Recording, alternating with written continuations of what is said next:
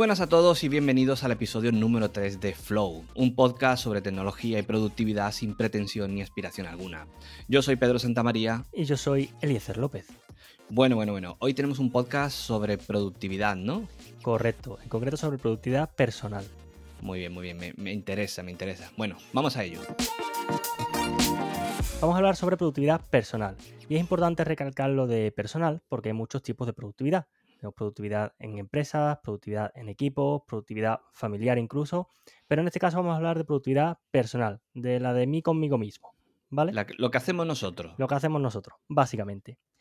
Y para empezar a hablar de productividad personal, tendremos que preguntarnos qué es la productividad. Y la productividad, entre otras definiciones, podemos encontrar una definición típica, que es la cantidad de trabajo útil que una persona, un individuo, puede sacar adelante en una unidad de tiempo. Y es muy importante echarle un vistazo a esta definición, porque es cantidad de trabajo útil.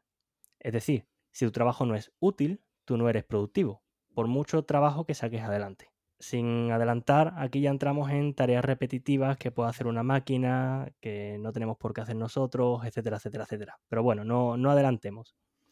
Y por otro lado, tenemos una unidad de tiempo, a fin de cuentas, eh, la cantidad de trabajo que tengamos que hacer, tenemos que sacarla pues en una hora, en un día, en una semana o en un mes. Pero la cantidad de trabajo se va a medir en función, la productividad, perdón, se va a medir en función de una unidad de tiempo. Teniendo claro esto, tendremos que empezar a analizar cuáles son los factores que pueden alterar la productividad. Y aquí entramos en, podríamos decir, tres factores principales. Por un lado, es el nivel de intensidad de la tarea.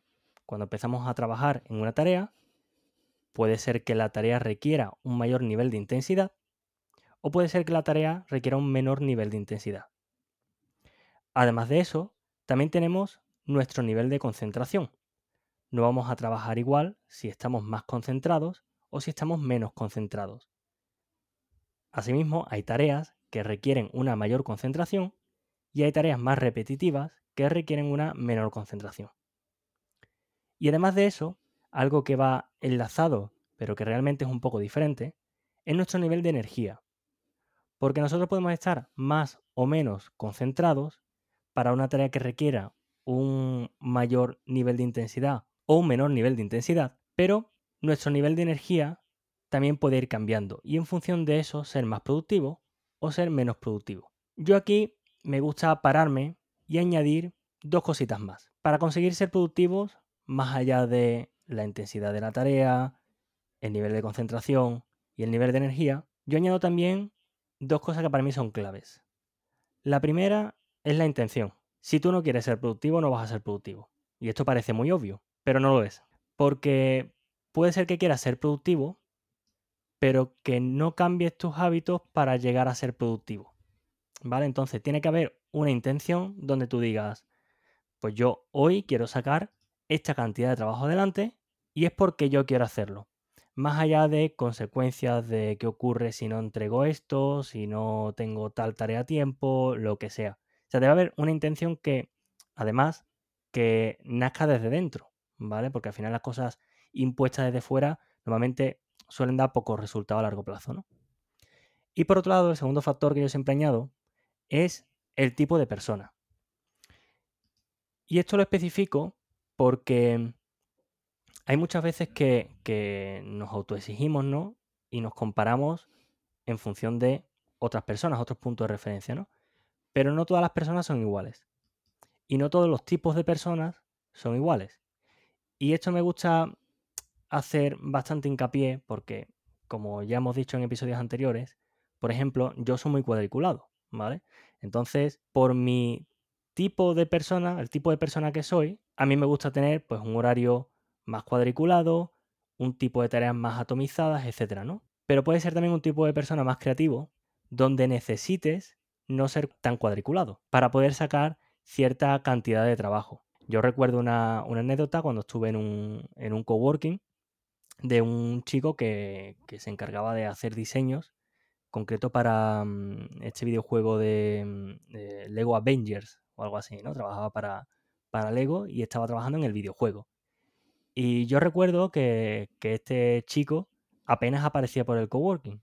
y me decía que, mm, pues mira, yo voy a venir hoy un par de horitas o mañana vendré un par de horitas y trabajaré y luego me iré para mi casa y ya pues me quedaré con la familia, tal, ¿no? Y curiosamente, este chico trabajaba solamente dos, tres horas, cuando se supone que su jornada, pues es como la de todo el mundo, ¿no? De unas ocho horas. Sin embargo, él sacaba adelante mucha cantidad de trabajo, porque él necesitaba, como dicen muchas veces los, diseñadores, ¿no? El tumbarme en el sofá es trabajar también. Y entonces él necesitaba de ese tiempo para poner en orden todas las ideas y luego ya llegar y hacer el trabajo que tenía que hacer, ¿no? Entonces depende mucho del tipo de persona. Hay tipos de personas que necesitan más estructura, hay tipos de personas que necesitan menos estructura y hay muchos más tipos de personas.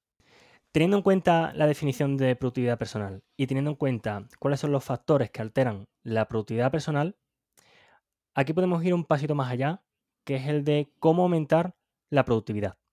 ¿Vale? Y aquí podría darte muchos tips de mi día a día, etcétera, ¿no? Pero yo creo que la base fundamental de todo esto es estudiar cuáles son tus hábitos y conocerte a ti mismo, ¿vale? Que parece un tópico, pero no lo es, ¿vale? Al final, los ladrones de energía, las pérdidas de tiempo residen en uno mismo, residen en tus hábitos, ¿no? Y, esto yo creo que es fundamental.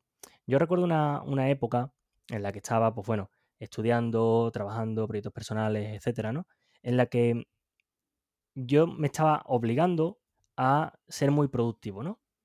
Y yo empecé a analizar cuáles eran los momentos de mi día en los que yo era más o menos productivo en función de qué tareas, ¿vale? Y en qué momento mi energía comenzaba a disminuir y empezaba a ser menos productivo, ¿no?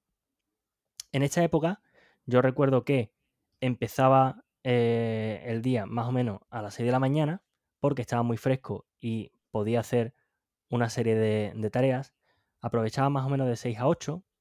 Luego tenía un trayecto que, hacer fuera de la ciudad hasta la, hasta la universidad.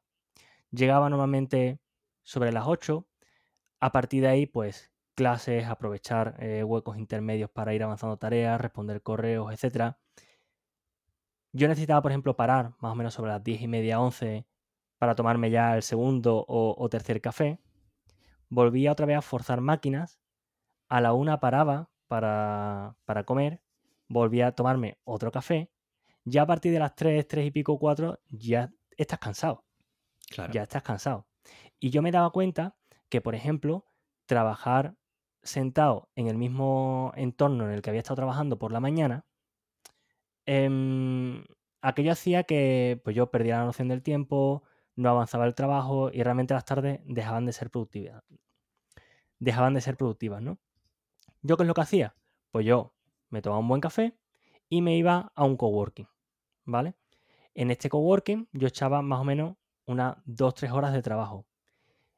Y yo no trabajaba sentado. Yo tenía allí un standing desk donde yo cogía mi portátil y yo trabajaba de pie. ¿Por qué? Porque más o menos a las 4 o 5 de la tarde, ya bajo de energía, comenzaba un poco a perder el foco. Y estando de pie yo estaba más activo y conseguía trabajar un poco más. De nuevo, forzando máquinas, pues yo decía, si a las 6 de la tarde ya no aguanto más estando de pie o lo que sea, ¿qué es lo que hago? En aquel momento hacía buen tiempo, ¿no? Típico primavera, verano, ¿no? ¿Qué es lo que hacía? Pues me iba a un parque con el portátil y ya echaba más o menos la última hora allí enfrente de los niños mientras estaban jugando y cogía y pues respondía a correos o me ponía a picar código, a programar o cualquier cosa, ¿no? Obviamente esto es un extremo, ¿vale? Esto es un extremo que no se puede mantener en el tiempo. Pero en épocas muy duras con un gran pico de trabajo, yo me paré, analicé y me di cuenta en qué momentos del día yo era menos productivo y qué es lo que provocaba mm, ese bajo nivel de productividad, ¿no? Entonces, aquí si lo vemos, pues desde las 6 de la mañana hasta las más o menos 8, 9 de la tarde-noche, yo me provocaba estar continuamente trabajando y además con pequeñas pausas. Estamos hablando de media hora para comer y, las pausas para el café, ¿no? Ahí no te da tiempo a que el cerebro se relaje. Claro, y además también em, buscaba, buscaba desplazarme a diferentes sitios, cambiar de contexto, no tener siempre eh, la misma iluminación, etcétera, ¿no? Entonces, al final la clave está en estudiar tus hábitos. Esto se traduce en muchas cosas. Esto se traduce en levantarte de la silla cada 30 minutos y en muchas otras pequeñas acciones, ¿no? Obviamente esto es un extremo. Pero aquí yo creo que está la clave, en estudiar tus hábitos y en conocer dónde están tus puntos fuertes y tus puntos débiles. Teniendo en cuenta esto y teniendo en cuenta también el tipo de, trabajo que podemos ir haciendo en nuestro, en nuestro día a día, ¿vale? Un trabajo un poco más digital. Yo tengo una serie de tips que, continuamente veo en otros, que, son cosas que se podrían mejorar, ¿no? Y que me gustaría mencionar eh, en este episodio. El primero de ellos es que lo urgente no siempre es lo importante, ¿vale? El hecho de que alguien llegue con una super urgencia de yo necesito esto deprisa y corriendo para ayer, no quiere decir que eso realmente sea una tarea importante. ¿Vale? Entonces, aquí hay que evaluar si lo urgente de verdad es importante o lo urgente se puede dejar para dentro de una semana y a lo mejor es pues tu compañero con estar del todo contento, pero ya está. ¿Vale? Entonces, esto es algo que continuamente hay que ir revisando, sobre todo en nuestro día a día, en los que suelen surgir imprevistos, suelen surgir eh, temas más de actualidad que hay que revisar, suelen surgir diferentes cosas, ¿no? Entonces, lo urgente no siempre es lo importante. ¿Vale? El segundo tip, que ya creo que lo hemos mencionado en, en algún que otro episodio anterior, es que yo suelo al final del día revisar qué es lo que voy a hacer en el siguiente día. ¿Vale? Sería una pérdida de tiempo comenzar el día viendo qué voy a hacer ese mismo día. Entonces, yo el día anterior, antes de cerrar jornada, me centro y reviso. Y digo, ¿qué es lo que tengo que hacer mañana? Ya sea con Google Calendar, con una lista de, de to-do, con un contexto en GTD, donde sea. Pero tú revisas cuáles van a ser tus tareas del día siguiente. Sobre todo las dos o tres primeras, ¿vale? Porque eso te permite empezar por la mañana con mucha fuerza. No pierdes el foco en diferentes cosas, sino que vas a tiro hecho y te enfocas por completo en trabajar y terminar la primera tarea. Además de eso, yo suelo leer los emails en la primera hora de la mañana. Y aquí pongo ciertos matices, porque en un, episodio anterior dije que no se debían leer emails eh, a primera hora de la mañana, ¿vale? Porque no tiene sentido perder tus horas más productivas leyendo emails. En mi caso, yo debo hacerlo por el tipo de trabajo que, desarrollo, eh, por algún imprevisto que haya surgido que tenga que ver cómo gestionar o a quién delegar, ¿no? O puede ser también, por ejemplo, los temas de actualidad que tú comentabas, donde tienes que ver la actualidad que ha salido y tienes que verla y, punto, ¿no? Claro, tienes que estar ahí al, claro. Entonces, cuando esto sí o sí hay que hacerlo y no se puede evitar por el tipo de trabajo o el motivo que sea, yo le pongo siempre un tiempo máximo. Aquí no es entro en la bandeja de correo o entro en el medio de comunicación que sea y me pongo a ver hasta dónde llegue. Aquí yo cierro siempre un bloque de tiempo y en mi caso suelen ser más o menos unos 30 minutos. ¿Vale? Yo reviso correo, reviso correo, gestiono los correos que tenga y termino. Si a los 30 minutos yo he conseguido gestionarlo todo, perfecto, siguiente tarea. Si a los 30 minutos yo no consigo gestionarlo, adiós correo, lo siento mucho, llegué hasta donde llegué, ¿vale? Pero yo tengo otras tareas ya planificadas para ese día, ¿vale? Y entonces el correo ya lo vuelvo a mirar a final del día cuando tenga que volver a planificarme el día siguiente. Entonces siempre trato de limitar el tiempo para evitar que eso se dilate demasiado. Si en lugar de 30 son 10 minutos, pues perfecto, ¿vale? Ese tiempo que he ganado. Otro tip bastante importante es ¿Qué ocurre con las, tareas hueso, no? Las tareas hueso son aquellas que se te atrancan, que no tienes ganas de hacer, son tareas grandes que te pesan, que tú dices, mm, esto si pudiera no lo hacía, etcétera, ¿no? Las tareas hueso, para mí, son las primeras que hay que hacer. Si necesitas un enfoque más creativo para hacer la tarea más rápido, te va a surgir al comienzo de la jornada. Si necesitas eh, echarle horas de más eh, a una tarea, probablemente vaya a ser a la tarea hueso. Y esas horas de más no debes echarlas eh, al final, cuando ya a lo mejor tienes que entregar esa tarea o tienes que cumplir con, tu equipo o tienes que mm, cumplir con la audiencia, etcétera, ¿no? Entonces, estas tareas hueso que, que se pueden atascar, que son odiosas, etcétera, yo siempre, siempre recomiendo hacerlas al principio. Y el resto va a ir rodado. Otro tip también sería los meetings, las reuniones. ¿Qué pasa con las reuniones, no? Una costumbre que tengo cada vez que empiezo a, colaborar con algún equipo es echarle un vistazo a en qué momentos del día ponen las reuniones. Rápidamente te das cuenta que se comienzan poniendo reuniones a las el lunes, por ejemplo, a las 8 de la mañana, eh, un martes a las 10, y te das cuenta como al comienzo de la semana, normalmente por la mañana, es cuando suelen poner las reuniones. Para mí eso es un delito descomunal. O sea, las reuniones hay que ponerlas en las horas menos productivas. Hay que ponerlas... Eh, eh, casi, casi que son como, o deberían de ser como reuniones de descanso. Claro, claro. vamos a abordar el tema que hay que abordar, lógicamente, con todo lo que conlleva y demás, pero que como tú dices, que no sea en el momento en el que estás más activo para hacer una tarea, porque es que si no es que te matan y sales de la reunión mm, que te cuesta volverte a enganchar. Claro, sin energía, sin energía, sales cansado de la reunión. Además de eso, bueno, podríamos hablar en, otro episodio cómo hacer bien una reunión, ¿no? Porque a, las reuniones se va con, de nuevo, con unos deadlines, con unos tiempos y, y una estructura ya definida, ¿no? Pero por lo general, muchas reuniones, mm, la gente suele ir a ellas mm, sin, tener en cuenta su, día y sin tenerle un, respeto al tiempo, ¿vale? Al tiempo y al trabajo. Estamos hablando de que si te pones un poco más a nivel empresarial, a poco que haya 3, 4 personas en una reunión, ¿cuánto tiempo se está perdiendo en reuniones continuamente? ¿no? Sí, porque además no, no es los 30 minutos o los 20 o los 40 minutos de esa reunión. Es luego eso, el tiempo de volverte a enganchar, de centrarte y decir, venga, ahora, más el ratito que siempre sales y comentas algo más. O sea, que al final se te puede ir una hora, hora y media tranquilamente. Efectivamente, tuya y del resto del equipo, ¿no? Entonces, em, yo la reunión siempre la suelo poner en momentos en los que yo sé que voy a ser menos productivo. Por ejemplo, un viernes tarde, ¿vale? O un viernes por la mañana, que ya se está un poco más cansado del resto de la semana o un jueves por la tarde, o cualquier otro día de la semana a final de jornada. Claro, ¿eso que provoca? Es cierto que la gente puede llegar a las reuniones pues un poco más cansada. Em, estamos hablando de reuniones con una estructura ya definida, donde ya tienes que venir con un trabajo hecho, ¿vale? O sea que tratamos de limitar lo que es la parte creativa, ¿vale? A que no se tenga que dar dentro de, de esta reunión, ¿vale? Si en esa reunión necesitas hacer un proceso creativo, entonces sí, a primera hora de la mañana. ¿Vale? Porque necesitas estar fresco.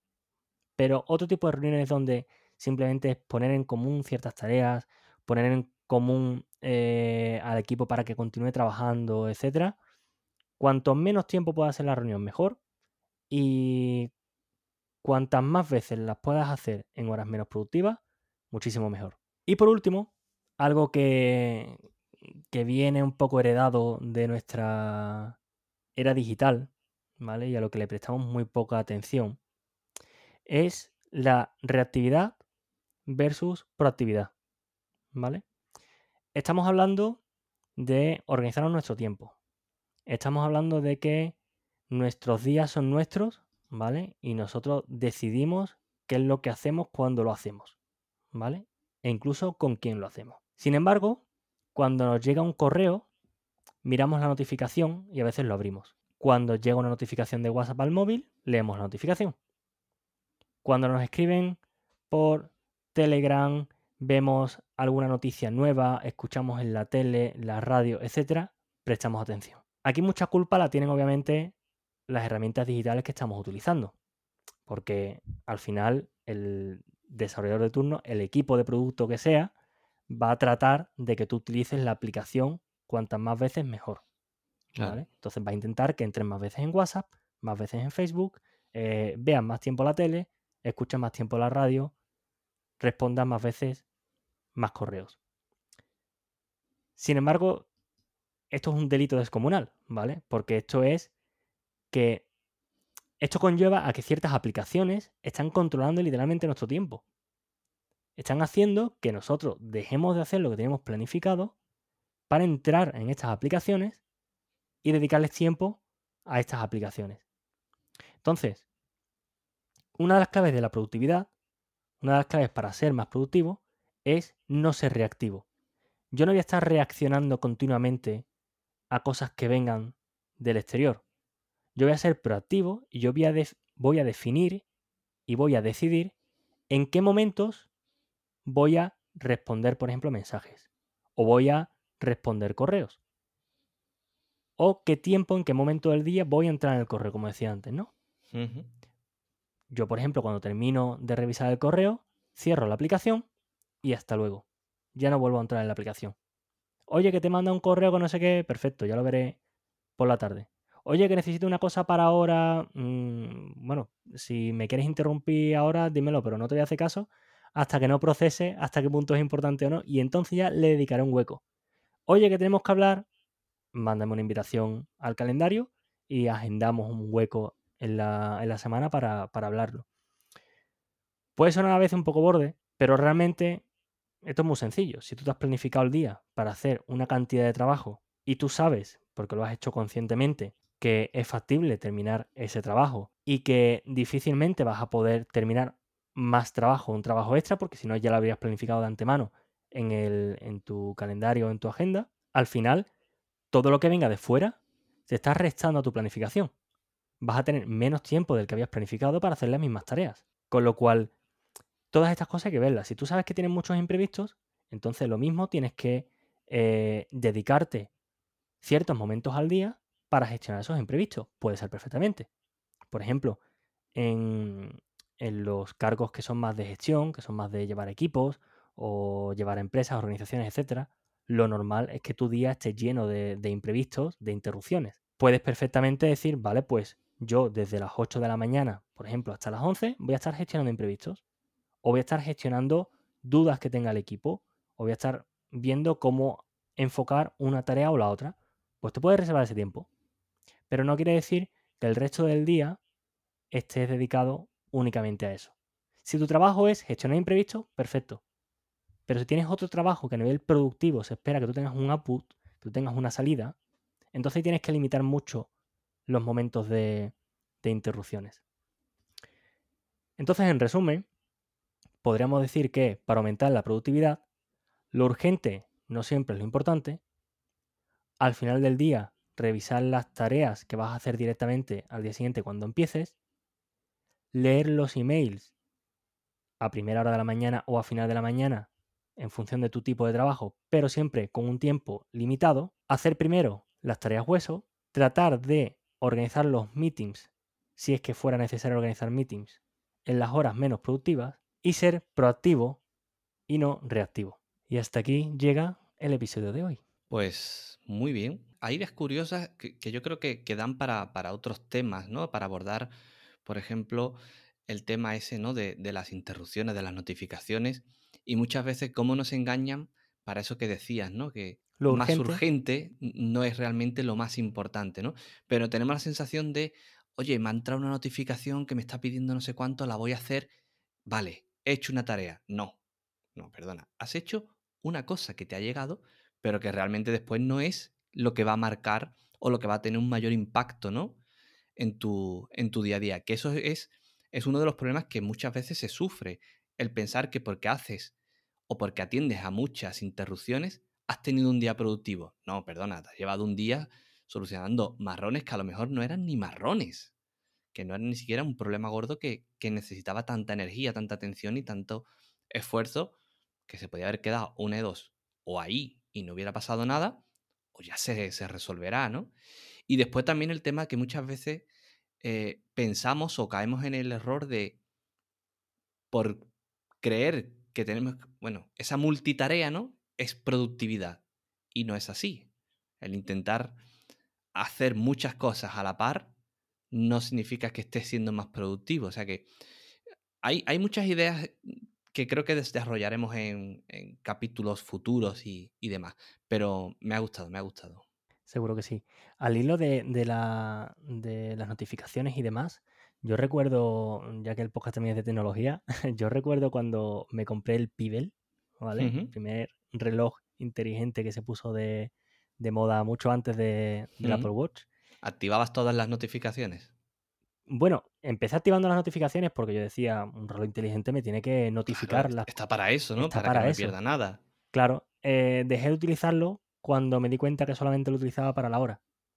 Claro. Porque, claro, al final, mm, si, si ya es complicado esconder el móvil y dejarlo en el bolsillo y no prestar atención, ¿vale? Porque hay una... mm, Nuestro cuerpo ya se ha acostumbrado a mirar el móvil cada cierto tiempo. Peor es tenerlo directamente en la mano, en la muñeca, y que cada notificación que esté llegando esté llamando tu atención y encima esté vibrando el, el- el Apple Claro. Watch, por ejemplo, ¿no? Entonces, yo desactivé por completo y a día de hoy no tengo ningún reloj inteligente. Si acaso la Xiaomi Mi Band por aquello de medir los pasos y de tener un tracking un poco más a nivel de, de salud, ¿no? Yo, yo, yo igual, eh, el Apple Watch me llama mucho la atención, porque al final estoy rodeado de productos de Apple, el iPhone, el iPad, el Mac, ¿no? El HomePod Mini, todo. Pero el Apple Watch no lo he incorporado todavía porque realmente no le veo más allá de lo que es la parte de salud, la parte deportiva, que puede que sí que tenga cierto interés, ¿no? En ver hasta qué punto es cierto que te motiva a hacer cosas eh, de ejercicio físico y demás. Pero por lo demás, me, me- me crea como ese mm, puntito de ansiedad de decir, hostia, es que no quiero un reloj que me esté molestando cada dos por tres. Y como no sé si la parte de salud lo utilizaría tanto, sería como, voy a tener un reloj inteligente para qué, para la hora. No lo necesito, ¿no? Correcto. Bueno, pues cerramos. Cerramos. Pero eso sí, esta vez vamos a hacerlo bien, ¿vale? Vamos a recordar un poco nuestras redes sociales para que el que nos esté escuchando pues sepa un poco eh, dónde encontrarnos por si quiere, no sé, dejarnos sugerencias, aunque lo, lo interesante sería que las sugerencias, las valoraciones del podcast se hiciesen pues en las plataformas, ¿no? En Apple Podcast y demás, que nos dejasen algún comentario para que, bueno, nos ayuden a ver cómo vamos evolucionando y mejorando este podcast, ¿no? Pero si a título personal nos quieren hacer algún comentario, ¿dónde te encuentran? Pues a mí me encuentran como arroba Eliezer López con Z, tanto en Twitter como en Instagram. Y bueno, a mí prácticamente en casi todas las redes, aunque donde, entre comillas, más activo o sobre todo más eh, interés o atención le presto, es en Twitter y en Instagram. Me encontráis como Cuxton, C-U-X-T-O-M. Y nada, cualquier cosa por ahí estamos los dos. Y poco más. ¿Algo más que añadir? Nada más. Nos vemos en dos semanitas. Nos vemos en dos semanitas. Hasta pronto.